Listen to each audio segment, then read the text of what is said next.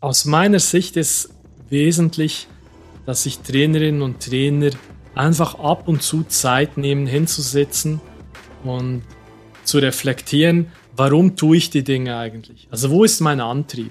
Weil das ist der Kern vom Ganzen. Trainerkompetenzen im Profifußball.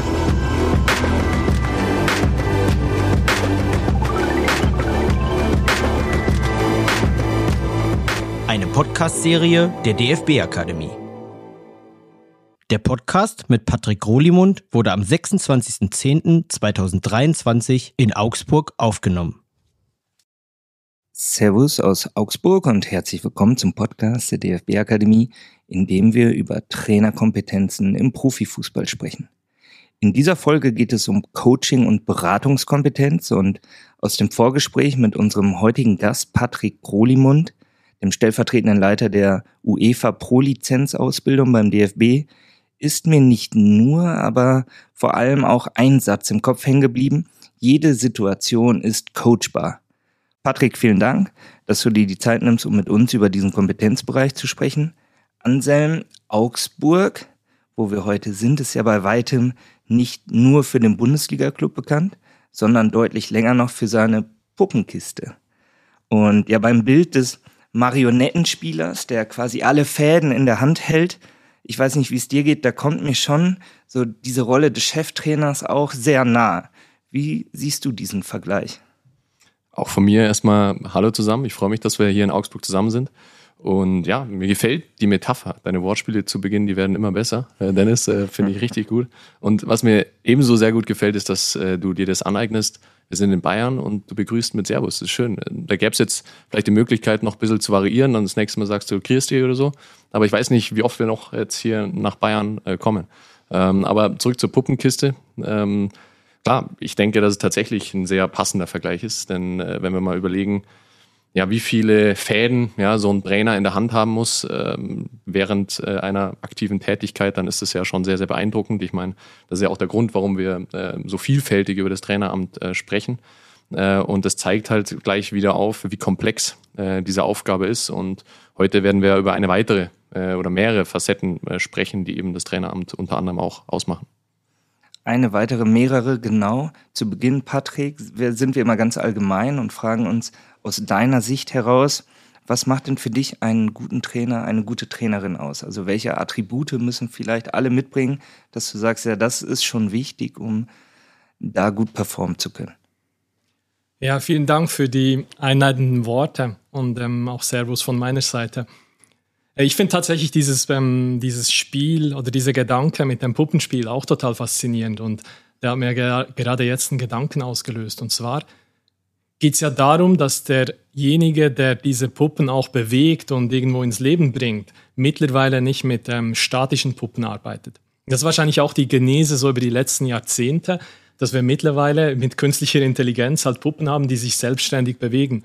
Und auch Spielerinnen und Spieler nehmen wir heute als Menschen wahr und die müssen wir integrieren. Und da geht es darum, dass ich als Top-Trainer, und da war ja deine Frage jetzt drin, halt wirklich Menschen begeistere, inspiriere für den Weg, den wir gemeinsam gehen. Und da muss ich eine super Kommunikation haben, da muss ich ein super Trainerteam haben, da muss ich selber total souverän sein, ich muss klar sein, ich muss wissen, wie ich meinen Fußball sehe. Ich muss aber auch wissen, wie ich mich als Mensch sehe, was ich für Umgangsformen mir wünsche in einem gemeinsamen Arbeiten dass wir im Idealfall, und ich glaube, das ist tatsächlich wahrscheinlich der Hauptteil meiner Antwort, regelmäßig wiederholten Erfolg haben. Und Erfolg im Sinne auf Ziele, die wir gemeinsam gesetzt haben, die wir im Idealfall erreichen oder sogar übertreffen. Und das wirklich in diesem Serial Winning Coaches Approach regelmäßig unter sich verändernden Rahmenbedingungen immer wieder zu performen. Dafür muss ich einfach sehr, sehr viel mitbringen.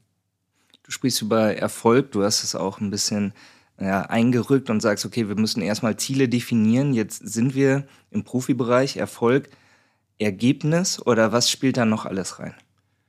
Ja, das ist eine der Gretchenfragen, absolut. Ähm, in der Schweiz gab es einen Präsidenten von einem Verein, der hat immer gesagt, ja, der Totomat, also die Ergebnisübersicht entlässt den Trainer, nicht ich. Deswegen ist ja total logisch, dass die Ergebnisse über allem schweben.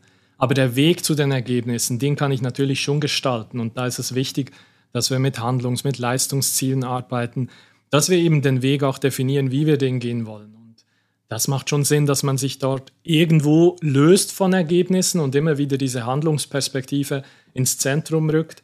Und ich glaube, das ist auch wichtig für sich selbst als Trainer, aber auch in der Kommunikation, im Führen seines Teams, Trainerteams, auch der Spieler, auch ähm, nach oben, auch mit dem Sportdirektor. Einfach, dass so alle merken, hey, wir haben Einfluss. Das, was wir beeinflussen können, da lassen wir uns persönlich auch messen. Und wenn von außen dann mal was entschieden wird, das gehört halt dazu, das ist part of the business. Patrick, da würde ich gerne äh, nochmal reingehen, weil ich es sehr interessant finde, auch wie du in, über die Einordnung der Ziele sprichst.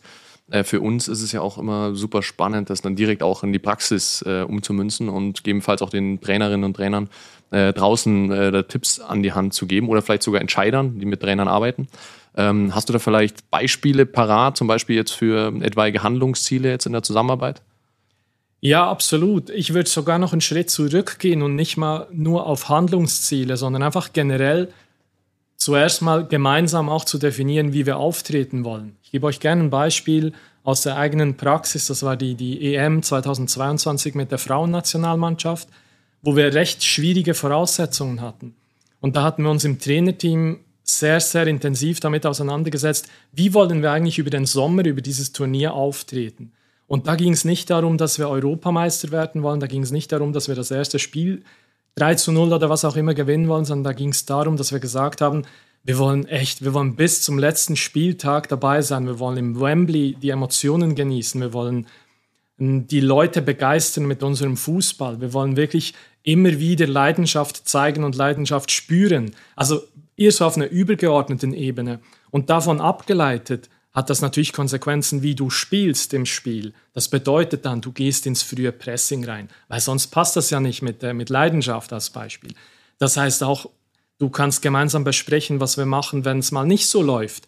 Dann gehen wir zusammen, dann zeigen wir uns mutig, dann haben wir Körpersprache, dann Brust raus, Körpersprache, Präsenz zeigen und dann nächste Aktion angehen. Und dann sind wir eben immer wieder in diesen nächsten Aktionen, die schlussendlich darauf einzahlen, dass wir dieses gemeinsame Bild irgendwo erreichen, eher auf einer visionären Stufe, aber natürlich runtergebrochen mhm. dann jetzt im Beispiel Gegenpressing, wie gehen wir dort rein, was sind unsere Handlungsmuster, auf was achten wir dort, dieses gemeinsame Passwege schließen, Druck auf den Ball, ähm, aber auch längere Pässe irgendwo absichern schon, dann bist du sehr, sehr schnell bei handlungsorientierten Lösungen, die der Spielerin in diesem Beispiel natürlich auch Orientierung geben. Und es ist kongruent in sich und ich glaube, das ist der Schlüssel dann. Und das Schöne ist, ich glaube ja auch nicht nur der Spielerin oder dem Spieler, sondern auch dem Trainerteam entsprechend. Ne? Weil du kannst immer wieder darauf zurückkommen. Du hast einfach so einen, so einen Ankerpunkt, wo du sagst, in, egal in welcher Situation, ob es jetzt positiv oder negativ ist, dieses übergeordnete Ziel, das du erreichen willst, um dann ja, verschiedene Steps dahin zu gehen. Da haben wir schon erste Einblicke aus deiner Erfahrung heraus. Ich freue mich auch darauf, äh, Einblicke aus der, aus der Ausbildung von dir zu bekommen. Und ich glaube, Anselm, um so ein bisschen den Rahmen, der ja sehr, sehr groß sein kann, wenn wir über Coaching sprechen und auch Beratungskompetenz ein bisschen kleiner zu machen. Vielleicht kannst du uns einmal sagen, wie habt ihr denn diesen Kompetenzbereich in der Studie definiert?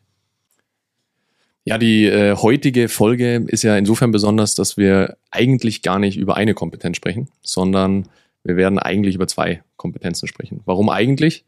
Weil wir es ja heute mit der Beratungs- und Coaching-Fähigkeit zu tun haben und in der herkömmlichen Form des Kompetenzatlas, also in der Theorie, war es so, dass eigentlich mit der Beratungsfähigkeit gearbeitet wurde, auch in der Wirtschaft. Und in der Folge der Entwicklung dann eines teamsportspezifischen Atlas äh, ist man zu der Erkenntnis gekommen, uns fehlt aber irgendwo noch ja, diese Fähigkeit zu coachen. Und äh, deswegen haben wir es hier mit einem Begriff am Ende zu tun, der aber zweigeteilt eigentlich zu betrachten ist. Und das werden wir sicher heute auch in der Folge dann ja auch ähm, etwas ausarbeiten. Ich möchte kurz darauf eingehen, ähm, was äh, im Endeffekt die Unterschiede sind. Der, mit der Beratungsfähigkeit geht es um eine Kompetenz, in der es schon vor allem Dingen auch um eine Instruktion geht, beziehungsweise um den Input von Wissen. Ja, äh, eine Person hilft einer anderen oder einer anderen Institution, einem anderen System dabei, sich zu verbessern, Lösungen zu finden und gibt dabei auch eigenen Input, eigene Erfahrung ähm, mit und weiter. Und wenn wir das auf den Trainer produzieren, dann können wir feststellen, dass ja natürlich auch Trainer oftmals auch Berater sind für ihre Spieler. Ja, und zudem sind sie eben auch Coaches und nicht Coaches in dem herkömmlichen Sinn, dass man sagt, hey, da steht halt ein Coach an der Seitenlinie, sondern wenn wir es dann wirklich ins Detail betrachten, dann geht es beim Coaching ähm, darum, vor allen Dingen gute Fragen zu stellen, zu Reflexionsprozessen anzuregen und eben nicht derjenige zu sein, der die Lösung kennt, sondern immer mit dem Bewusstsein reingeht, mein Gegenüber kennt die eigene Lösung. Bloß wir müssen sie hervorholen aus dem unbewussten Bereich ja, des ähm, Gedächtnisses, des Kopfes. Darum geht es sozusagen in der einfachen Abtrennung aus meiner Sicht bei der Beratungs- und bei der Coachingfähigkeit. Also geht es ein bisschen um den, um den Prozess eigentlich, weil das Ziel ist, wir wollen ein Ziel erreichen. Auf der einen Seite berate ich mehr, auf der anderen Seite bin ich auch in einer Beraterrolle, versuche aber eigentlich das oder den, die gegenüber dazu zu bringen, selber auf die Lösung zu kommen. Genau. Patrick, was macht denn für dich einen guten Berater aus? Da kommt natürlich dieses Expertenwissen rein, was Anselm gesagt hat. Da sind wir bei den Begriffen wie Fachkompetenz, Methodenkompetenz. Vor allem diese Fachkompetenz im klassischen Sinne, da muss da einfach fix sein. Also die, die Spielphasen, wie du Training organisierst, wie man Lösungen findet im Spiel, da musst du ein hohes Verständnis haben vom Fußball und auch wie er sich heute darstellt und vielleicht auch morgen, weil du ja auch in der Beratung entwickeln willst für die nächsten Spiele oder für die nächsten Jahre, äh, beispielsweise bei Jugendspielen.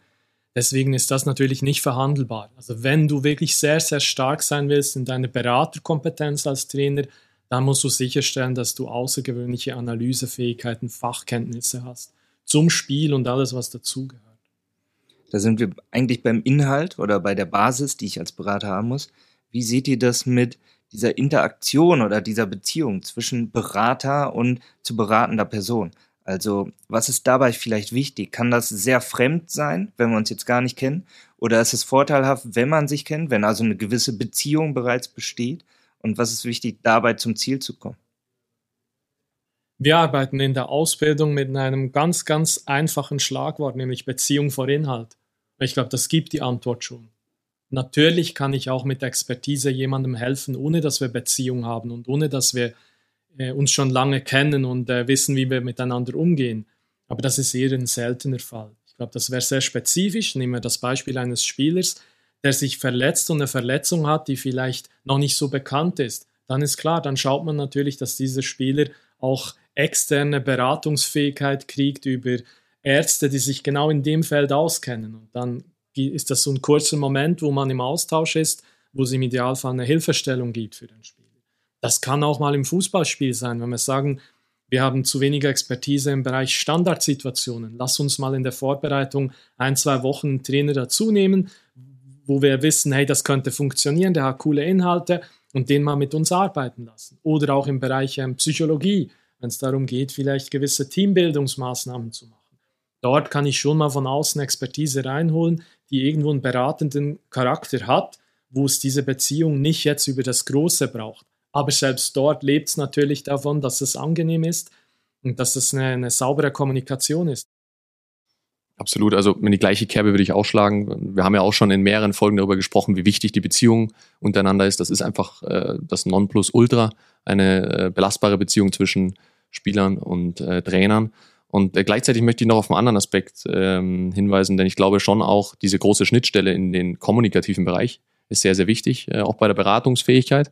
Ähm, nicht umsonst ist es ja eine sozial-kommunikative Kompetenz. Das heißt, äh, es ist natürlich auch wichtig, dass sich der Trainer in dem Fall ausdrücken kann. Ja, sozusagen das Wissen, die Expertise, die über die ein Trainer verfügt, ähm, das auch Spielern ja, erklären kann, darstellen kann äh, und sozusagen dann auch nicht nur das in seinem Kopf hat, sondern dann auch auf dem Platz äh, produziert bekommt. Ich meine, denken wir auf der einen Seite ans Training ja, ähm, und auf der anderen Seite aber vor allen Dingen ans Spielfeld, heißt ja auch immer Coaching ähm, wo natürlich elementar ist, was da für Aussagen kommen. Mich würde da in dem Zusammenhang interessieren, ähm, worauf ihr zum Beispiel da auch in der Ausbildung Wert legt, wenn es jetzt um tatsächlich Instruktionen ähm, der Trainer geht, sowohl im Training als auch, ähm, wenn wir ans Spiel denken.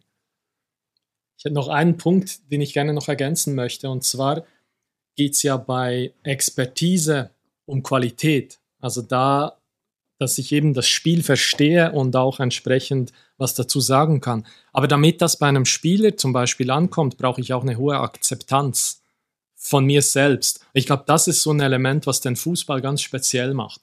Diese Akzeptanz, die gepaart sein muss mit der Qualität, mit der Expertise. Und dann habe ich auch tolle Möglichkeiten als Berater ähm, unterwegs zu sein, jetzt wenn wir das als Trainerbereich anschauen. Auf deine Frage, Anselm, wie wir damit umgehen, wenn es um Instruktionen geht. Tatsächlich ist das ein Bereich jetzt gerade bei, bei uns in der Pro-Lizenz, der wird gar nicht mehr so viel betrachtet. Für uns ist viel interessanter Umgang mit Coaching. Also wie nutze ich die Ressourcen, die mir der Spieler schon bringt, weil das sind alles Top-Spieler, mit denen die Trainer bei uns zu tun haben. Das sind Spieler, die gut ausgebildet sind, die viele Spielminuten schon gehabt haben, die sich mit dem Spiel beschäftigen. Und da ist es viel interessanter, an der Coach-Fähigkeit des Trainers in der Ausbildung zu arbeiten. Auf der anderen Seite muss natürlich schon gegeben sein, dass er auch instruieren kann, dass er auch mal in einem Moment einfrieren kann, beispielsweise in einer taktischen Trainingsform. Und dort geht es um Präzision, um Erkennen von Momenten. Das ist immer so ein Thema, da haben viele Trainer Mühe, den Moment zu erkennen, wo es sich lohnt, reinzugehen und kurz zu unterbrechen und einzufrieren. Und dann wiederum eher über das Coaching-Gespräch zu entwickeln, was Lösungen sein könnten. Dort ist so eine Verbindung dann zwischen Expertise, die ich haben muss, und ich gehe jetzt quasi als Berater rein und hau kurz mal eine Kerpe und unterbreche das ganze Ding und gebe vielleicht auch Hinweise, da möchte ich gerne, dass du dieses Verhalten machst, da möchte ich gerne diesen Pass sehen. Das wäre so diese Beraterperspektive. Und das andere aus Sicht des Coaches, um dem vielleicht schon vorwegzunehmen, ist dann eher, dass ich dem Spieler auch sage, schau, ich habe jetzt kurz unterbrochen. Was war deine Absicht jetzt? Was war dein Ziel hier? Und dass wir dann eher über Fragen seine optimalen Lösungen entwickeln. Wie arbeitet ihr mit den Teilnehmern genau an diesem Punkt, im richtigen Moment auch reinzugehen, am Schwerpunkt vielleicht zu arbeiten? Was bedarf es dazu? Dafür bedarf es tatsächlich die Möglichkeit beim Teilnehmer in seinem Verein Trainings durchzuführen.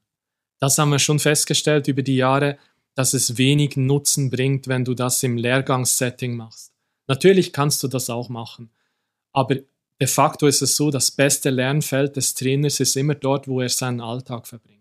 Das ist die große Zeit, wo er mit seinen Spielern arbeitet. Da ist alles echt, da sind seine Co-Trainer echt, da ist der Platz echt, da ist der Rasenmäher echt, das ist alles echt im Gesamten dann. Und dort musst du hinkommen. Und das ist für uns natürlich nicht möglich, dass wir bei 16 Teilnehmern jede Woche ein Training im Verein beobachten. Deswegen haben wir angefangen, jetzt über die Reform auch in der Trainerausbildung, dass wir sehr viel auch aufnehmen lassen. Also dass der Trainerkandidat beispielsweise, wenn er jetzt in Augsburg wäre, hier in Augsburg mit der U23 als Beispiel, am Mittwoch sein Training filmt, das auch vorbereitet, dokumentiert und dann eine Aufnahme macht zu einem bestimmten Teil und das hochlädt im Online-Campus. Und dann gibt es eine Selbstreflexion von ihm, das ist immer vorgelagert, dass er schon selbst mal reinschauen soll. Und dann gibt es die Möglichkeit, dass wir natürlich als Trainerentwickler, Trainerausbilder unsere Sicht geben, unser Feedback geben, zum Teil auch die Gruppe noch involvieren in Kleingruppen, dass es mehrere Lernmomente nochmal gibt. Aber das ist eigentlich der Kern, dass ich den Trainer dort, wo er täglich arbeitet, begleiten kann. Und dort muss man das besprechen und dann konkret jetzt am Beispiel einfrieren, führt es dann dazu, dass man halt über den Moment diskutiert. Und da kannst du dann vorspulen, zurückspulen, das gemeinsam diskutieren, wäre wahrscheinlich hier besser gewesen. Und das hat häufig dann Konsequenz, dass der Trainer auch merkt, ah, dann muss ich meine Position verändern. Ich habe das gar nicht gesehen. Okay, lass uns, lass uns mal was ausprobieren. Und das wiederum dann in der nächsten Woche kann er ausprobieren. Und so hast du über ein Jahr schon die Möglichkeit, an diesen Fähigkeiten zu arbeiten. Und das ist jetzt unsere Erfahrung, dass dort die Trainer große Schritte machen.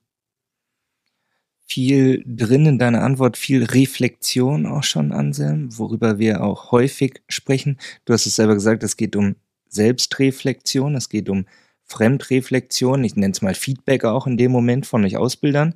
Für mich ein ganz spannender Punkt oder auch eine besondere Situation bei euch in der Ausbildung ist ja, dass du dann aber auch noch mit Kollegen sprechen kannst, dass du dich austauschen kannst mit Gleichgesinnten. Wie habt ihr das gesehen? Wie wäre es, wenn ihr auf dem Platz seid? Und ich glaube, das macht es schon besonders und ist vielleicht etwas, was ich im Alltag nicht so häufig habe. Nein, ich denke, es ist ist ja auch etwas, was dann auch mal unangenehm sein kann. Ja, sich äh, vor allem eine äh, andere Meinung einzuholen über vielleicht die eigenen Tätigkeiten. Ja, und ähm, es ist, man kommt vielleicht auch auf den ersten Schritt gar nicht alleine drauf, hey, ich könnte mal jemanden nahestehen fragen, wie siehst du mich denn eigentlich in meiner Aufgabe, jetzt wenn wir es auf den Trainer beziehen, wie siehst du mich eigentlich auf dem Platz, wie wirke ich denn? Denn es geht ja oft auch um Wirkung. Äh, Sender, Empfänger, wenn wir daran denken, häufig meint man ja, gewisse Dinge zu tun oder auf eine gewisse Weise zu wirken, aber beim Gegenüber, zum Beispiel dem Spieler, kommen halt äh, gewisse ähm, ja, Worte oder auch nonverbale Signale anders an. Und dann geht es ja eben darum, sich eben andere Einschätzungen äh, einzuholen. Und da gibt es ja vielfältige Möglichkeiten auch heutzutage, auch in die Selbstreflexion zu gehen. Äh, und äh, deswegen ist es ja auch umso schöner, dass wir heute einen absoluten Experten auch da haben, der sich ganz viel mit dem Thema auch beschäftigt hat. und um sozusagen die Brücke zu schlagen zwischen den Begrifflichkeiten, ist es ja so, dass auch Coaching ähm, als solches ja auch eine Methode ist, um zu reflektieren. Ähm, eine von vielen Möglichkeiten, eine sehr mächtige Möglichkeit. Und ähm, mich würde natürlich da interessieren, wie, Patrick, ähm, bringt ihr das Thema Selbstreflexion ähm, in eure Ausbildung ein? Und ähm, was erlebst du durch diese Selbstreflexion, die die Teilnehmer vornehmen, für Sprünge gegebenenfalls auch in der Entwicklung? Ja, absolut massive Sprünge, Anselm. Schlüssel ist dabei, dass man die Haltung verändert. Ich glaube, das ist so der Kern. Natürlich ist das eine Methode, die bekannt ist, wo auch alle immer abnicken, ja, die ist wichtig, aber das wirklich für sich zu erkennen, dass das einen Mehrwert gibt, das ist der Schlüssel. Und das hat viel mit Haltung zu sich selbst zu tun, auch zu seinen Mitmenschen. Und das verändert tatsächlich dann auch das Coaching des Trainers mit seinen Spielern.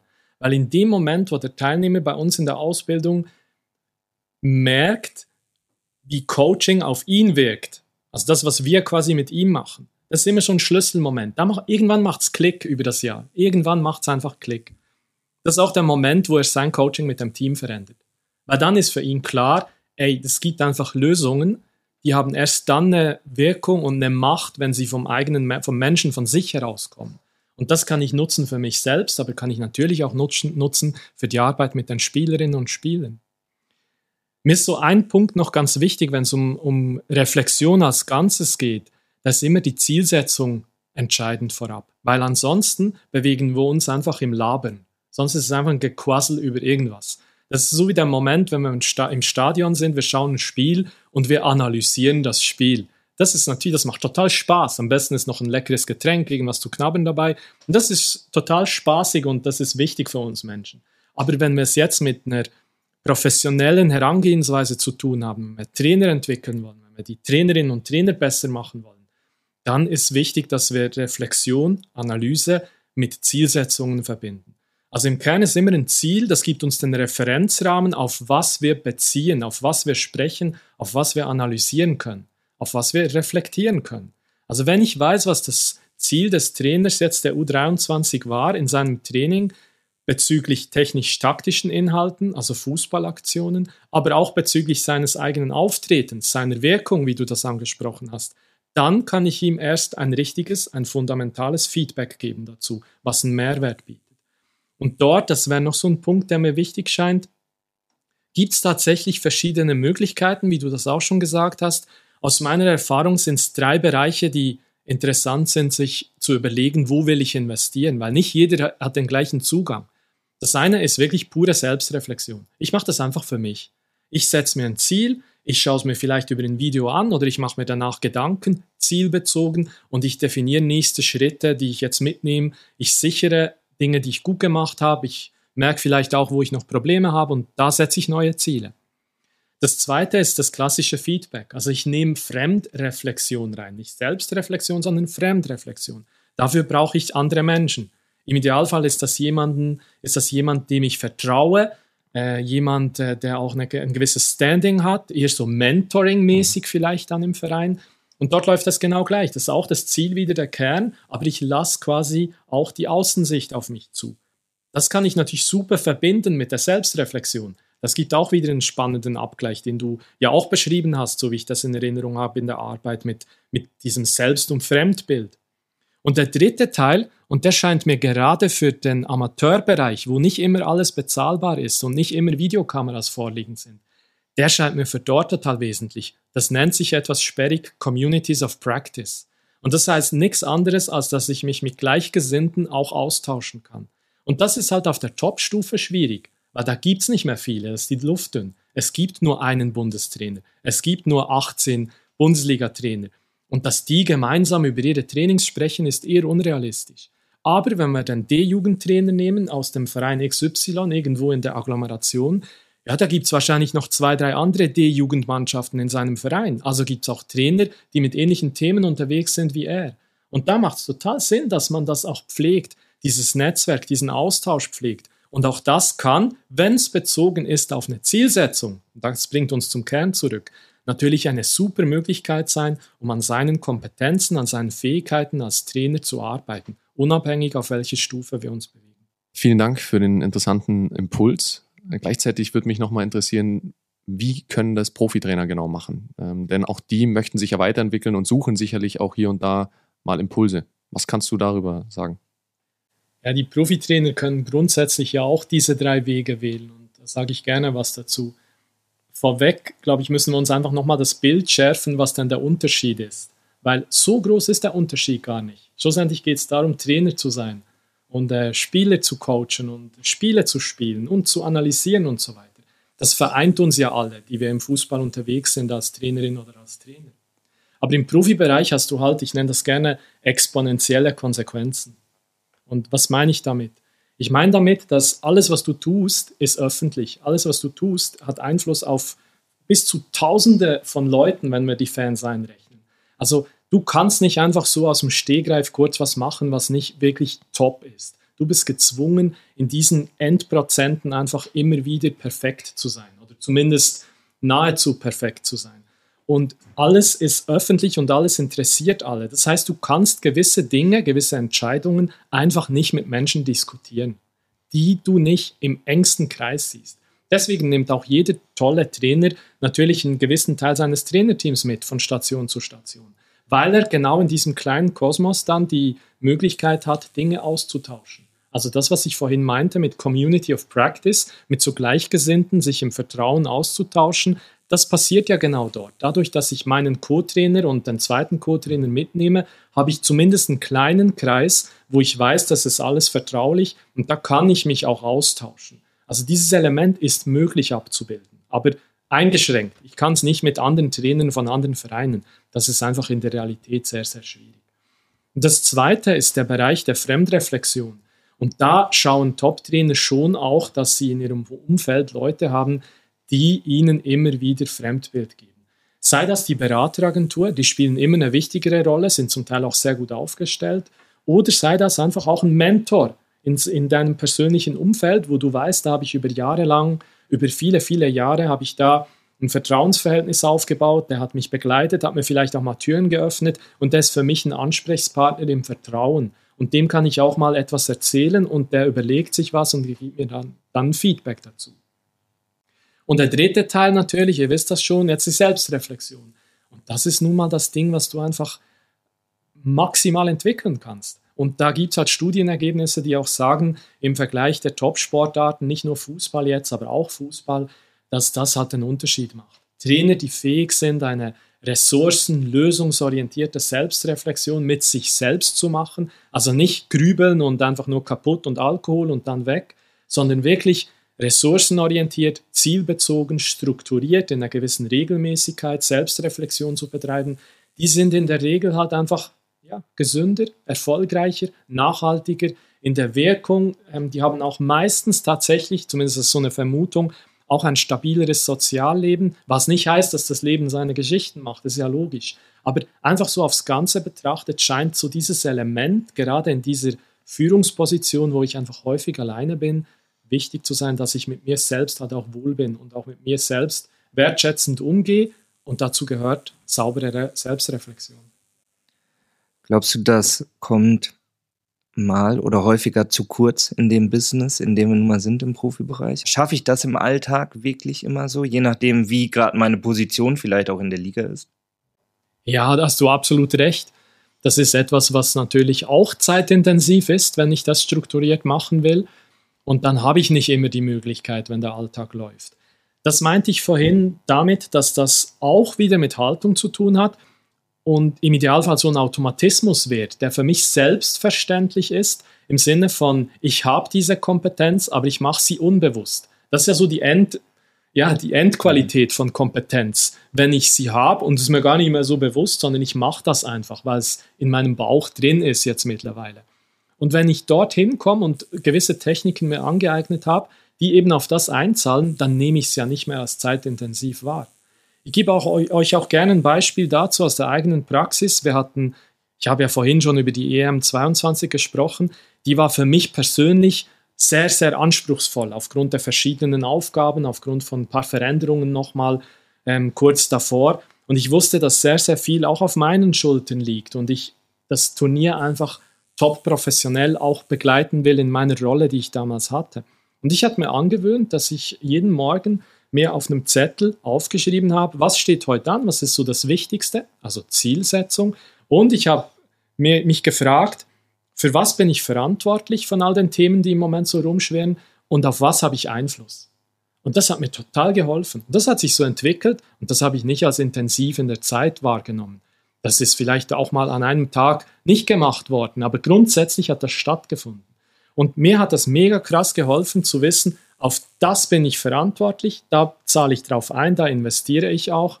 Und auf der anderen Seite, okay, das findet auch noch statt, da gibt es noch Medienanfragen, da hätte ich Einfluss jetzt, aber das ist nicht mein Aufgabengebiet. Also halte ich mich zurück, ich vergeude dort keine Energie und wenn, dann zahle ich im Interesse der gemeinsamen Vision positiv darauf ein, weil ich jemand anderes einfach unterstütze mit einem Lächeln, mit einem, hey, das kriegst du schon hin, aber hat bei mir zu einer Aufgabenverteilung geführt, die total wesentlich und wertvoll war über das ganze Turnier.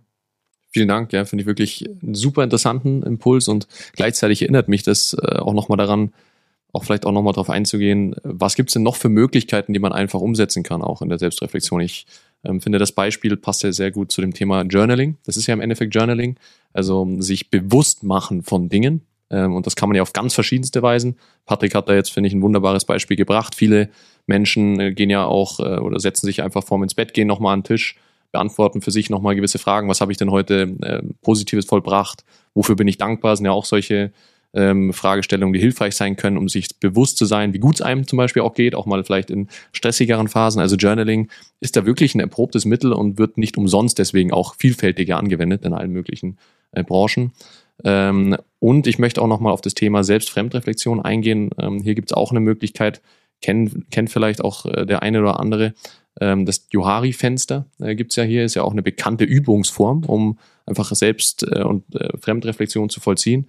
Denn hier geht es ja auch im Endeffekt darum, dass ich mir einfach von Menschen, die mich kennen, ein Feedback einhole, wie sie mich einschätzen, ähm, welche Attribute sie mir zuschreiben würden. Ich das gleiche auch tue, ja, mir sozusagen selbst Attribute zuschreibe und dann das Ganze übereinander lege. Und dann wird sich halt vielleicht ein blinder Fleck ergeben, ja, im Sinne von Attributen, die mir gar nicht bewusst waren, die mir andere zuschreiben. Und dann geht's halt darum, okay, was verbirgt sich denn dahinter? Warum sehen mich denn genau andere Menschen so? Welche meiner Taten und Maßnahmen lassen denn genau das ausstrahlen? Äh, und das kann man natürlich dann im gewissen Prozess auch immer wieder wiederholen und ist super einfach am Ende des Tages. Anselm, ich finde dieses Beispiel vom Johari-Fenster total spannend, weil sich dort ja genau diese drei Bereiche verbinden lassen. Da habe ich das Selbstbild zu mir, und ich kriege Fremdfeedback dazu, dieser blinde Fleck, der dann sichtbar werden kann. Das, was sich bestätigt, ist ja auch Wert. Wir unterschätzen häufig den Wert von Bestätigung. Dadurch, dass mir was bewusst ist und jemand anderes sieht das auch und wir können darüber sprechen, stärkt mich das häufig in einer Stärke, die ich habe. Also auch dort ist ein Riesenwert drin. Und zum anderen, logischerweise kann ich das auch in der Gruppe machen, dann habe ich wieder diesen Touch von Community of Practice, Gemeinschaft, habe ich auch wieder drin. Also ich finde das ein, ein, tolles Beispiel, wie man mit bewährten Methoden, die auch viele Lehrpersonen ja kennen, arbeiten kann. Und wie oft hast du pädagogische Leute in einem Verein drin, die sowas in ihrem Job machen und vielleicht das auch mal anwenden könnten im, im Verein, mit der D-Jugend, mit der C-Jugend, mit den Trainern. Also ich, ich sehe da ganz tolle Anwendungsmöglichkeiten. Ich möchte nochmal zurückkommen zu diesem Begriff des Innovators, der beim Profitrainer auf höchster Stufe einfach eine große Rolle spielt. Weil dort ich ja eben, wie schon gesagt, nicht die Möglichkeit habe, mich immer mit Experten auszutauschen, alles zu diskutieren. Ich habe auch Zeitdruck, ich muss auch häufig unter hohem Zeitdruck schnell Lösungen finden. Nicht nur zu mir selbst, sondern auch zum Spiel. Wie wechsle ich? Wie passe ich Dinge an? Wie kommuniziere ich auf der PK nach dem Spiel? Da ist ja hoher Zeitdruck drin und dort ist es eben wichtig, dass ich die Fähigkeit habe, sehr schnell zu analysieren, bezogen auf die Zielsetzung, was, was braucht es jetzt als nächstes? Also was ist der Ausblick, was will ich jetzt angehen, was ist meine Lösung für welchen Fall auch immer. Und das ist halt was Innovatives. Also da muss ich irgendwo eine, eine Lösung kreieren, die es vielleicht noch nicht gibt, weil dieser Top-Bereich sich einfach unfassbar schnell entwickelt. Ich weiß nicht, wie das Spiel sich entwickelt in den nächsten Monaten. Wenn wir schauen in England, was Brighton gemacht hat in der letzten Saison, ja, das waren neue Elemente im Spiel. Da können wir von Konter nach, also Konter aus eigenem Ballbesitz sprechen, was bei uns ja in den Spielphasen irgendwie nicht stimmig ist, weil Konter ist ja was, etwas, was ich nicht verbinde mit eigenem Ballbesitz. Aber die haben eigentlich genau das gespielt. Und das sehr schnell zu realisieren als Trainer in der Premier League, eine Lösung zu finden im Spiel, vielleicht in der Vorbereitung aufs nächste Spiel, wenn wir gegen Brighton spielen würden, das macht natürlich schon Top-Trainer dann aus. Und das hat was Innovatives. Und da hatte ich noch einen letzten Punkt dazu, auch so aus der Wissenschaft. Da unterscheidet man gerne bezüglich Reflexion, Analyse drei Bereiche, nämlich In-Action, On-Action und Retrospective On-Action. Und ich sehe, du nickst schon, Anselm, weil du dem mit Sicherheit auch ähm, in Berührung gekommen bist. Und ich finde das für die Fußballtrainer total interessant. Lass uns ein konkretes Beispiel nehmen. Ich bin als Trainer im Spiel, 40. Minute. Die läuft. Irgendwas Spezielles passiert. Der Gegner macht ein Tor, es gibt äh, bisschen Rudelbildung und so weiter. Ich nehme das ja wahr in dem Moment und ich habe Einfluss jetzt über mein Coaching. Also ich reflektiere das in der Aktion drin, in diesem Moment. Und das läuft in meinem Kopf. Dann habe ich die Möglichkeit, kurz danach, sei das in der Pause, also mit einer gewissen Distanz, kurz zurückzuschauen auf das, also nach der Aktion als solches. Und auch dort ins Coaching zu kommen mit dem Team und Lösungen zu finden und vielleicht einen Hinweis zu geben, was wir jetzt anpassen für die zweite Halbzeit. Und der dritte Bereich, dieses Retrospective, würde bedeuten, ja, vielleicht zwei, drei Tage danach, wenn ich in die tiefe Analyse dieses Spiels reingehe, ich habe eine Distanz, die Emotionen sind raus und ich schaue mir diese Szene nochmal an mit viel Distanz und leite auch ab, was es jetzt für Lösungen geben könnte für unseren weiteren Fortlauf. Und logischerweise sind diese drei Perspektiven ganz unterschiedlich in meiner Wahrnehmung. Emotional, aber auch bezüglich der Lösungen, weil ich sehe gewisse Dinge ja nicht im Moment. Ich brauche dafür Scouting-Feed, also Bilder aus, aus der Ferne. Und das macht natürlich ein Top-Trainer dann auch aus, dass er sich dem bewusst ist, dass es verschiedene Momente der Reflexion gibt auch auf Spielsituationen. Und das ist ein Fakt, kann ich nicht alles selber abbilden, sondern dafür brauche ich eben ein Trainerteam, was mich auch unterstützt in der Reflexion. Und ich glaube, das ist nochmal noch so ein Element, was vielleicht jetzt auch aus dem Gespräch so ein bisschen innovativ ist, dass wir sagen, auch Reflexion, auch Selbstreflexion auf Inhalte, auf Spielsituationen bezogen, kann delegiert werden. Und das macht wahrscheinlich den Top-Trainer dann auch aus. Finde ich super spannend, den Gedanken. Und ähm, weil du sagst, das macht einen Top-Trainer aus, finde ich ebenso ähm, noch wichtig damit einzubringen. Es ist ja auch etwas, und es geht in die Richtung, wie du es beschrieben hast, äh, was es ja auch im Coaching gibt.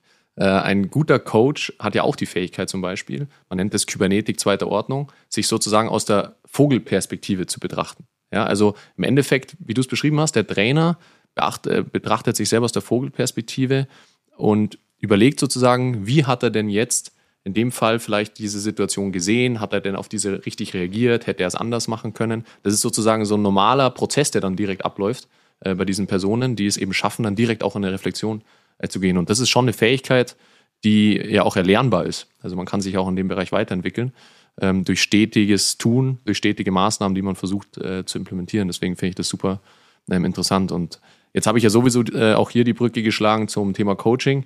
Dennis, hast du schon mal äh, persönlich ein Coaching in Anspruch genommen?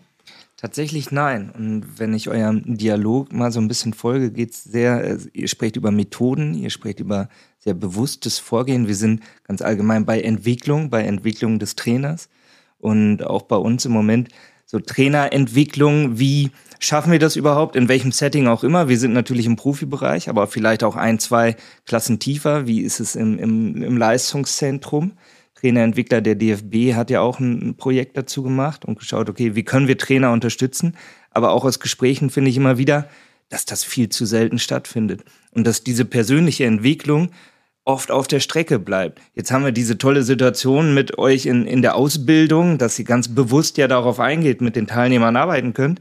Nur wenn ich im Alltag bin, in diesem Spannungsfeld vielleicht auch erfolgreich sein zu müssen, ähm, auf, auf einer gewissen Ebene, ich glaube, das ist oft schwierig, das tatsächlich so bewusst zu machen. Und mich hat ähm, dieses Coaching, auf, auf das du äh, draufkommen wolltest, das habe ich so nicht erfahren. Nein, ich glaube, es gibt halt verschiedene Brücken, die man da schlagen kann. Das hatten wir auch. Natürlich holt man sich Feedback ein, bekommt das, denkt über sich nach.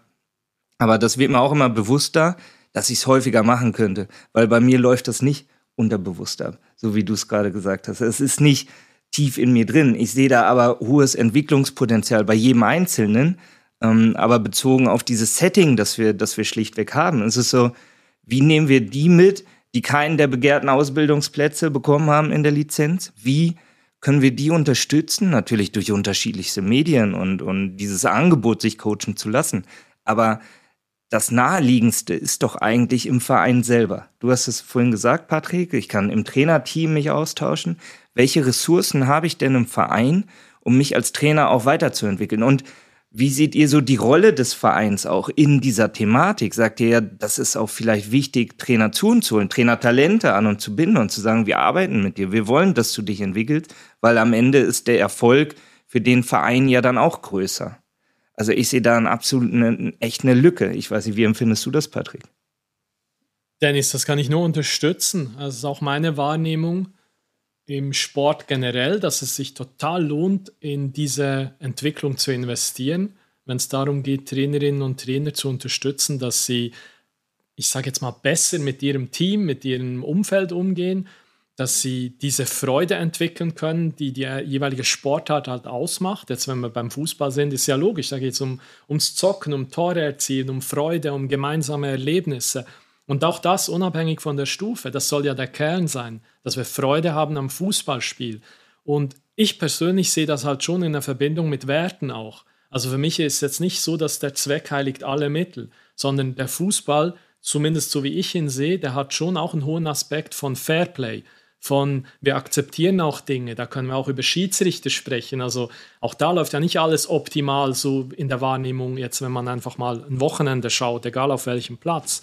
Aber das dorthin zu entwickeln, dass wir diesen Sport einfach als was total Schönes betrachten, wo Leute gerne Zeit investieren, wo sie gerne gemeinsam Sport treiben, wo sie gerne mal ein Spiel gewinnen, aber wo sie auch gerne irgendwo aushalten, dass sie es halt mal verlieren und das auch richtig einordnen können da bin ich ja dann als Trainerin, als Trainer in einer absoluten Schlüsselposition, weil ich diese Dinge moderiere, ich manage das, ich bereite das vor, ich kommuniziere mit den Spielern, ich habe die Kommunikation mit dem Schiedsrichter.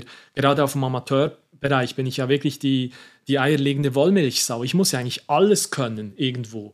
Und dort zu investieren, dass diese Menschen ähm, sich wohler fühlen und ihre Kompetenzen weiterentwickeln können, ihre Stärken ausbauen können, vielleicht an Potenzialen arbeiten können, ja, das würde ich total unterstützen, egal auf welche Stufe.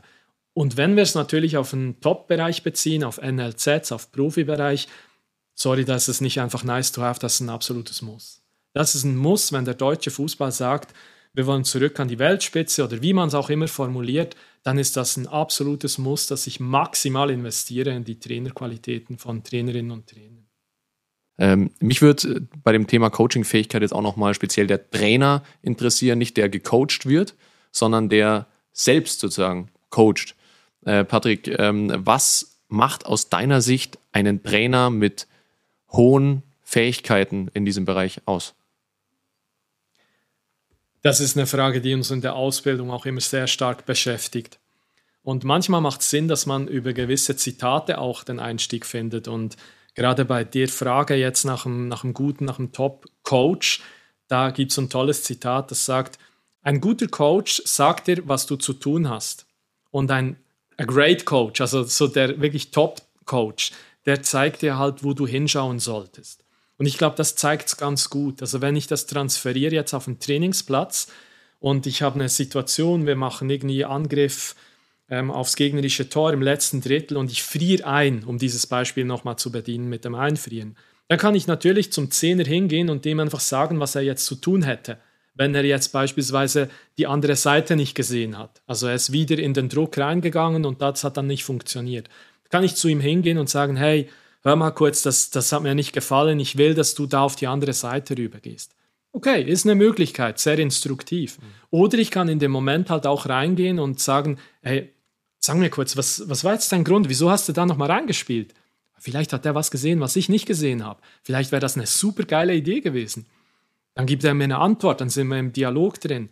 Und dann kann ich beispielsweise fragen, ähm, hast du die andere Seite gesehen? Schau mal rüber kurz. Dann drehen wir uns gemeinsam. Dann schaut er auf die andere Seite und dann sagt er von sich aus, ah ja stimmt, dort sind wir zwei gegen eins. Habe ich gar nicht gesehen. Ja, okay, ist doch super. Komm, lass noch mal spielen. Und in dem Moment hat der Spieler, die Zehn, für sich eine Lösung gesehen, die zwar vom Trainer, vom Coach in dem Moment unterstützt wurde, aber vom Gefühl her, und das bringt uns zur Haltung, Dennis, die du vorhin auch angesprochen hattest, die von der Haltung her aus dem Spieler selbst kommt. Ich als Trainer habe die Prozessverantwortung übernommen, damit er neue Lösungen findet, aber ich habe ihm nicht den Inhalt vorgegeben. Und das macht aus meiner Sicht schlussendlich halt einen Top-Coach auch im Fußball aus, wenn ich diese Prozessverantwortung sehr, sehr professionell übernehme, ohne immer reinzugehen und den Inhalt schon vorzugeben ja, finde ich super schöne Beispiele, denn man sagt ja auch beim Coach, äh, zum Beispiel jetzt im Businessbereich, spricht man auch darüber, dass es eben ein Prozessbegleiter ist äh, und nicht derjenige, der sozusagen Lösungen vorgibt, ein Begleiter. Und das ist ja irgendwo auch ein ganz schönes Gefühl, glaube ich, auch für einen Trainer, zu wissen, ich bin ein Begleiter. Ich bin nicht derjenige, der jede Lösung kennen muss, ja, sondern äh, ich lasse auch den Freiraum äh, für meine Spieler, die eben eigene Lösungen mit einbringen können. Das nimmt auch so ein bisschen, finde ich, Verantwortung von der Schulter und kann einem auch helfen in einem gewissen Maß, dass man nicht der Allwissende ähm, ist. Und was ja gleich auch wieder rauszuhören ist aus deinen Aussagen, ist das, was Theresa äh, und wir bereits äh, auch schon mal andiskutiert haben, dass ja Fragen speziell eine ganz entscheidende ähm, Rolle spielen. Ähm, inwiefern kannst du hier eine Entwicklung beobachten bei Trainern? Ähm, von vielleicht Trainern, die vielleicht vor 10, 15 Jahren eher weniger mit Fragen gearbeitet haben, bis heute? Da stelle ich fest, dass fast alle für sich in Anspruch nehmen, dass sie das machen. Und gleichzeitig ist unsere Beobachtung, dass die meisten schon echt Mühe haben damit. Weil es gerade in diesem Moment, den ich jetzt als Beispiel geschildert habe, ja dazu führt, dass vielleicht vom Spieler eine Antwort kommt, die ich nicht kontrollieren kann. Und das wiederum macht vielen Trainern echt Mühe. Und das bringt mich zurück zur Haltung, zu, zu sich selbst. Das hat natürlich Einfluss dann, wie ich zu Fehlern stehe, wie ich zu meinem Selbstbild stehe, ob ich den Anspruch habe, alles perfekt machen zu müssen, im Sinne von Fehlervermeidung, dann funktioniert das nicht. Dann kann ich noch tausende Coaching-Fragen anwenden. Wenn ich immer diese Fehlervermeidung in mir drin trage, dann, dann wird das nichts. Ein bisschen salopp formuliert. Wenn ich hingegen Perfektion eher sehe im Sinn von so tolles Bild und so was Inspirierendes, also nicht im Sinne von, ich muss alles kontrollieren, aber ich habe einfach diesen Blick auf ein wunderbares Fußballspiel, was kreativ ist im letzten Drittel, wo Lösungen aufgehen, die es halt vielleicht manchmal nicht gibt und dann zu einem tollen Tor führen. Das ist ja auch ein Blick von Perfektion. Dann habe ich eine ganz andere Haltung in so einem Moment mit der Nummer 10 jetzt. Weil dann kann ich dort ins Gespräch reingehen und ich habe gar nicht den Anspruch, dass ich jetzt alles wissen muss. Wenn ich aber diesen Switch nicht hinkriege für mich, dann wird es für mich auch schwierig sein, wirklich mit Coaching-Fragen sauber arbeiten zu können. Und da müssen wir natürlich ehrlich sein, das ist ein sehr, sehr starkes Persönlichkeitsthema, irgendwo wahrscheinlich auch ein Gesellschaftsthema, irgendwo auch ein Fußballthema. Also Umgang mit Fehlern, Umgang mit Offenheit, Umgang mit neuen Lösungen, auch mal sich zurücknehmen. Und viele Trainer haben natürlich ein großes Geltungsbedürfnis, was ja in anderen Bereichen eine Stärke ist eines Top-Trainers, ist ja klar. Ja? Muss ich in dem Moment irgendwo zurücknehmen können. Also dieses bewusste Einsetzen von meinen Fähigkeiten oder auch mal zurückhalten, das ist schon eine, eine Krux, die es zu entwickeln gilt, wo ich jetzt nicht sagen würde, da sind wir schon an einem Top-Level angelangt. Inwiefern ist das dann äh, ein Teil der Ausbildung, genau daran zu arbeiten, an dieser Haltung? Das ist ein Schlüsselthema in der Ausbildung. Ihr kennt ja auch das Trainerentwicklungsmodell, wo bewusst diese Ich-Perspektive im Zentrum steht. Und davon hängt alles ab dann im Endeffekt. Und da ist ja ich nicht so zu verstehen, dass wir jetzt Persönlichkeitsentwicklung des Menschen machen, sondern da geht es darum, ich als Trainerpersönlichkeit, also wirklich in meiner Rolle als Trainer, äh, wo ich halt auch meine Facetten, meine Prägungen habe. Und da gilt es genau mit diesen Methoden, die wir vorher schon besprochen hatten, beispielsweise über ein Johari-Fenster, Dinge sichtbar zu machen, diskutieren zu können und dann wieder Ziele abzuleiten und in der Bereitschaft des jeweiligen Trainers auch mal was auszuprobieren. Und das ist natürlich der Schlüssel dann, dass man es ausprobiert und das bringt uns wieder zurück, wo muss das stattfinden? Nämlich im Verein mit deinen Spielern. Wer muss dort dabei sein? Kompetente Leute, die dir Feedback geben, vertrauensvolle Leute, die auch nicht weiterplappern irgendwo in eine andere Richtung. Und das kann im Idealfall, würde ich behaupten, ein Vereinstrainerentwickler sein, wie es eben zum Teil ja stattfindet, wie du vorhin auch gesagt hast.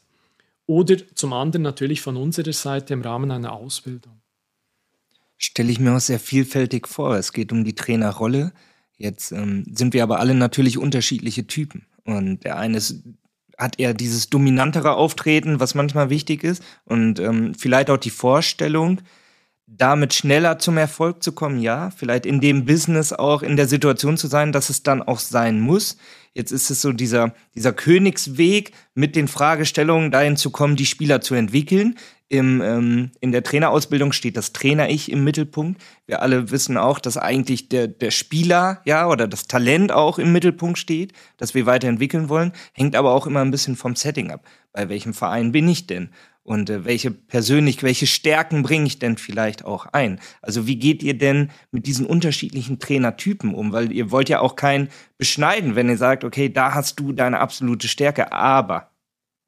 Ja, da hast du absolut recht das ist wichtig, dass ein Trainer, eine Trainerin auch bei sich bleibt. Und gleichzeitig ist es natürlich eine Möglichkeit, seinen Werkzeugkoffer einfach zu erweitern. Dadurch, dass ich mit Coaching-Fragen arbeiten kann auf dem Platz, gibt es mir mehr Möglichkeiten, mit Situationen umzugehen. Und ich glaube, wenn du das den Teilnehmern sichtbar machst, ist es für jeden, weil die sind ja alle motiviert und ehrgeizig, ist es für jeden klar, dass er sich das aneignen will. Also diese Bereitschaft kriegst du schon hin, weil die wenigsten können das bewusst einsetzen. Und das bringt mich zu einem nächsten Punkt. Das bewusste Einsetzen, das ist halt auch eine tolle Fähigkeit, wenn das eine Trainerin oder ein Trainer auch kann. Und das, was du vorhin auch nochmal meintest, wie man das konkret entwickeln kann, da kann ich natürlich dann schon die Methode auch mal besprechen. Ich habe jetzt sehr viel von Haltung gesprochen, die halt einfach erfahrungsgemäß der Kern dazu ist. Wenn wir uns mal lösen von der Haltung, die als gegeben voraussetzen, dann kann ich natürlich den Zugang wählen über die Methode. Und da gibt es ein schönes Beispiel, was ich teilen kann, was auch viele Trainer in aktuellen Ausbildungen kennen werden. Das ist äh, das, das Modell der Fußballaktionen. Und da arbeiten wir sehr konsequent damit. Also da geht es nicht nur um die Ausführung eines Flachpasses, sondern da ist immer im Kern halt auch wieder die Wahrnehmung des Spielers, die Kommunikation mit seinen Mitspielern und auch eine Entscheidung. Und danach kann ich fragen. Also wenn ich mit einem Spieler eine Analyse mache, lass uns nochmal zum Zehner zurückgehen. Der ist ja in einer bestimmten Fußballaktion und entscheidet sich für den Pass nochmal in den Druck rein, irgendwo, um hinter die Kette zu kommen. Und da kann ich ihn fragen, was denn deine Entscheidung war. Was, was wolltest du genau machen? Was hast du gesehen? Wer hat dich, dir von deinen Mitspielern Signale gesendet? Wer ist in die Tiefe gelaufen? Wo hättest du noch Anspielmöglichkeiten gehabt? Und das sind ja Coaching-Fragen, nichts anderes. Und das ist für den Spieler total wertvoll, dieser kurze Dialog. Ich kann dann auch ähm, die vier Dimensionen einer Fußballaktion anwenden. Und auch dort steht der, die Zielsetzung, die Intention im Kern.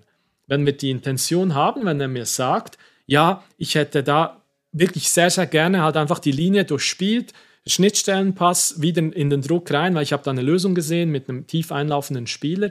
Da kann ich ihn fragen, ja, wie war denn jetzt deine Position in diesem Moment? Also Position, Moment, Richtung und Tempo von deiner Ausführung. Und das total einfach zu verwenden dann mit Fragetechniken. Da muss ich ihm nicht sagen, deine Position war so, die Richtung war das, das Tempo so und so weiter, sondern da kann ich ja fragen. Und dann begibt mich das auf diese Ebene, dass ich Coaching-Fragen anwende in einer konkreten Fußballaktion. Und mit einer Methode, mit einer ja, Selbstverständlichkeit für mich als Trainer auch, weil du hast gerade gesagt, es hilft dem Spieler auf der einen Seite natürlich und es hilft auch mir als Trainer, wenn ich das immer wieder im Kopf habe, auch ähm, ja, gewisse Situationen dann auch zu coachen, ne? mit der gleichen Methode.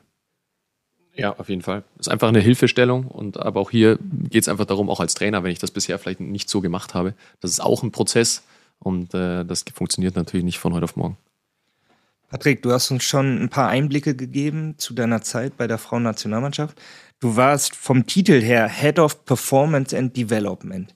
Nimm uns da nochmal mit. Also Head of Performance ist klar, Development nur in Richtung Spielerinnen oder habt ihr auch mit dem Trainerteam gearbeitet? Was war so dein Aufgabenprofil? Wir haben in beiden Bereichen viel gearbeitet und du hast jetzt die beiden Bereiche schon angesprochen. Zum einen stand für mich immer die Cheftrainerin und das enge Trainerteam im Zentrum. Da ging es darum, sicherzustellen, dass die Rahmenbedingungen top sind und dass wir gut unterwegs sind. Und zum anderen die Spielerin, ist ja total klar, um die geht es ja im Endeffekt. Also auch dort ist der Weg über die Trainerin im Endeffekt einfach eine Möglichkeit, auf die Spielerinnen einzuwirken. Im Kern geht es immer um die Spielerin, um den Spieler, wo wir Dinge verbessern wollen. Und da haben wir natürlich unsere Aufgaben immer gehabt, im Alltag, in den Lehrgängen, zum Turnier hin. Also ganz klassische Aufgaben, die man begleitet als Trainer oder als Trainerteam. Und mir scheinen so ein, zwei Aspekte tatsächlich noch interessant, ähm, die eine längerfristige Perspektive haben. Weil wir sind ja nicht immer nur für die Momente verantwortlich, sondern wenn wir von Werten sprechen, von größeren Visionen und so weiter, dann macht es auch Sinn, mal über den Tellerrand hinauszuschauen. Und da hatten wir ein ein Projekt, was wir damals gemacht haben, und das war die B-Plus-Lizenz für die Nationalspielerin. Und das ist für mich ein Teil, den ich in meiner Rolle als jetzt Head of Performance and Development ganz bewusst wahrgenommen habe.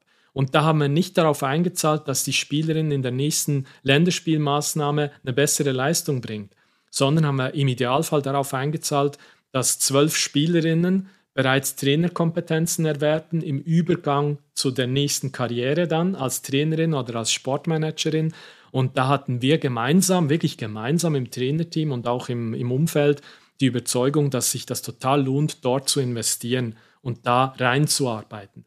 Und das ist halt weit weg vom Alltag. Deswegen macht das Sinn, das bringt mich zurück zu diesen verschiedenen Zeitebenen der Reflexion, halt auch mal retroperspektiv Ziele zu definieren für die längerfristige Zukunft. Das ist so ein Beispiel. Und das Zweite, ja, wir haben absolut intensiv mit, den, mit dem Trainerinnen-Team gearbeitet. Wir haben uns zu Workshops zurückgezogen, auch mal drei, vier Tage am Stück, wo wir zu zehnt dann, ich meine, das ist auch eine Hausnummer, zehn Leute in einem Trainerteam, ist ja klar, da musst du investieren, dass du eine gute Kultur hast in der Gruppe, dass du dich einigst auf Visionen, auf Zielsetzungen, auf Vorgehen etc. Und da war ich auch sehr aktiv. Mit aber äh, anderen natürlich in dem Kreis auch noch. Lass, lass mich vor allem jetzt Birgit Prinz zum Beispiel erwähnen, die Sportpsychologin zu jener Zeit, die da auch äh, einen riesen Mehrwert natürlich für uns geboten hat in Vorbereitung, aber auch Begleitung von solchen Maßnahmen. Bevor du zum DFB gekommen bist, Patrick. Und du bist zum DFB gekommen in einer, eigentlich in einer Doppelrolle, ja, weil du hast gleichzeitig auch noch Daniel Nitzkowski in der Pro-Lizenz unterstützt und warst bei der Frauennationalmannschaft. Ähm, aber du bist zu uns gekommen aus der Schweiz. Und in der Schweiz warst du als Trainer aktiv und da auch in der Ausbildung aktiv. Wir haben es gerade schon gehört, du warst auf der einen Seite natürlich auch in der Wissenschaft, hast über Selbstreflexion äh, Projekte gemacht und darüber nachgedacht. Woher kommt denn dein Interesse für dieses Feld? Und was hast du aus dieser Zeit auch mitgenommen und kannst das vielleicht jetzt auch einbringen in die Ausbildung? Ich habe das einfach immer schon in mir gehabt, dass mich zum einen dieser Sport fasziniert. Ich habe wie die meisten von uns eine, eine, gewisse Biografie im Fußball, die bei mir aber über NLZ und Jugendnationalmannschaften dann auch ein Ende gefunden hat aufgrund von Verletzungen und bin halt sehr schnell dann auf die Schiene gekommen von Studium und habe immer gemerkt, mich interessieren Dinge, aber die beantworten mir nicht alles. Also habe ich dann das nächste Studium gemacht. Ich, mittlerweile irgendwie drei Studiengänge oder sowas, keine Ahnung. Also dieses permanente Lernen, dieses Lifelong Learning, das war bei mir glücklicherweise für mich, manchmal fürs Umfeld nicht, weil es ja auch anspruchsvoll ist, aber für mich persönlich irgendwie in mir drin. Ich kann dir das gar nicht wirklich erklären, das ist irgendwie unbewusst. Und das hat dazu geführt, dass ich mich mit diesen Themen beschäftigt habe, weil ich habe sehr schnell gemerkt, beispielsweise in der B-Lizenz damals in der Schweiz, dass mir der Aspekt von Fitness fehlt in der Ausbildung. Also habe ich eine Fitnesstrainer-Ausbildung gemacht. Und dann habe ich die A-Lizenz gemacht. Dann habe ich gemerkt, boah, aber A-Lizenz irgendwie, da hätte ich mir erwünscht, dass, dass da noch mehr die mentalen Aspekte drin sind. War nicht drin. Dann habe ich Coaching-Ausbildungen gemacht, sportpsychologische Fortbildungen. Also so hat wie das eine das andere ergeben und dann in der Mischung nochmal mit Praxis und Theorie halt auch immer die Möglichkeit, Sachen auszuprobieren mit einer Nationalmannschaft oder auch mit einem Verein, auch Herrenteams in, in der Schweiz, die ich trainiert habe. Und auch dort immer wieder gemerkt, Dinge funktionieren irgendwie nicht optimal, wie ich es gelernt habe und wie ich die Überzeugung habe. Und zum Glück gab es immer tolle Leute in meinem Umfeld, die auch mal eine Tür geöffnet haben oder tolle Ausbildungslehrgänge, Fortbildungsmöglichkeiten, wirklich spannende Gespräche, die sich irgendwie durchziehen seit jetzt Jahrzehnten. Man wird ja auch nicht jünger, man wird ja eher älter und stellt fest, du bist dann irgendwie 43 und bist immer noch mit diesen Themen beschäftigt. Und ich glaube, ganz ehrlich, Dennis, ich habe heute mehr Fragezeichen bei mir drauf als noch vor 10, 15 Jahren. Ich habe mit Sicherheit auch viel mehr Ausrufezeichen, weil ich viel gelernt habe und viel anwenden und reinbringen kann. Aber dieses Gefühl von, boah, das lohnt sich da weiter zu forschen über die, einzelnen, über die eigenen Gedanken oder auch über die Gespräche in unserem Team mit Daniel Nitzkowski, hast du, hast du angesprochen. Das ist natürlich ein wunderbares Umfeld, um genau an diesen Themen auch dran zu bleiben, mit unseren Teilnehmern, mit den Möglichkeiten in der DFB-Akademie, äh, die Möglichkeit, in die Teams reinzugehen. Jetzt bin ich seit eineinhalb Jahren nicht mehr aktiver Teil eines Trainerteams, aber das kann sich auch wieder ändern. Also diese, dieser permanente Wandel, aber doch irgendwie immer so mit einem klaren Strang, der darauf einzahlt, sich mit dieser Trainerfähigkeit, mit Trainerkompetenzen auf der Top-Stufe zu beschäftigen. Und, das ist mir wichtig, gleichzeitig die Basis nicht zu vergessen, weil ich komme selber von dort, mir ist das total bewusst. Ich mache bis heute mindestens ein, zwei Mal im Jahr bewusst Trainerlehrgänge in der Schweiz, die ich unterrichte, auf C-Lizenzstufe, um einfach auch dort wirklich den kompletten Range auch wieder abgebildet zu haben. Und wenn ich ehrlich bin, diese Tage machen mir mindestens gleich viel Spaß, wie wenn ich das Glück habe, hier in Augsburg dann ein Modul mit der Pro-Lizenz begleiten zu dürfen. Die Trainerausbildung wurde reformiert vor gar nicht allzu langer Zeit, auch bei uns hier in Deutschland. Wir haben jetzt einen sehr kompetenzorientierten Ansatz. Wie siehst du das im Vergleich zu der Ausbildung, die in der Schweiz aktuell läuft? Und äh, kann man das überhaupt vergleichen? Sagst du, es gibt natürlich länderspezifische ja, Punkte, die hat jedes Land für sich natürlich inne, aber dadurch, dass die UEFA ja gewisse Dinge vorgibt, ist es einfach so, dass es sehr vereinheitlicht wird? Das ist ein bisschen beides drin. Zum einen, ja, hat die UEFA Convention schon dazu geführt, dass die Ausbildungslehrgänge jetzt bei den bedeutsamen europäischen Fußballverbänden vergleichbar sind. Wir hatten dazu auch ein Modul gemeinsam mit Österreich und Deutschland und der Schweiz im Januar. Und da haben wir gemerkt, es sind die gleichen Themen, die uns beschäftigen. Das war auch ein leichtes, dort ein gemeinsames Modul aufzusetzen, weil alle so ein bisschen ähnlich unterwegs sind und sich mit den gleichen Themen auch beschäftigen. Und zum anderen, ja, absolut, hast du natürlich Unterschiede in den Ländern. Beispielsweise haben wir eher eine größere Gruppe als andere Nationen, aber das erklärt sich halt einfach aufgrund der Größe, der Popularität des Fußballs, der auch anderen Wege, die es bislang in Deutschland noch nicht gab. Da sind uns jetzt Länder wie Belgien, Holland, Schweiz natürlich voraus. Die haben schon lange eingeführt mit A, also A-Use-Lizenzen.